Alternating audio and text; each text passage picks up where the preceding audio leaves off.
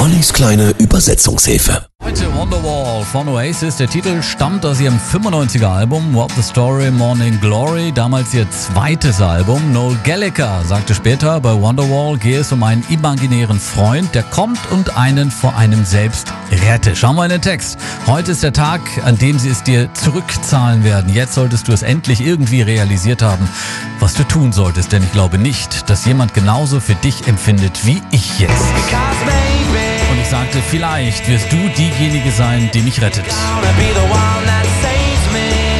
Und nach allem, nach all dem bist du mein Zauberwesen. My Wonderwall.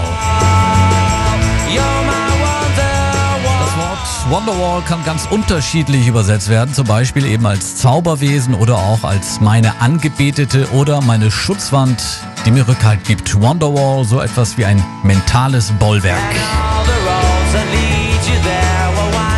Alle Wege, die wir zu gehen haben, sind voller Windungen, Irrungen und all die Lichter, die uns dorthin führen, die blenden. Da sind so viele Sachen, die ich dir gerne sagen würde, aber ich weiß nicht wie.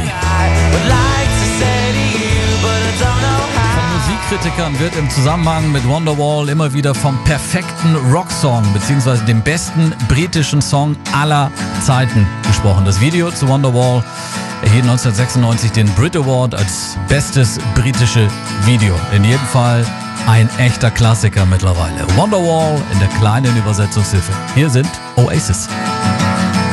Today is gonna be the day that they're gonna throw it back to you. By now, you should have somehow realized what you gotta do.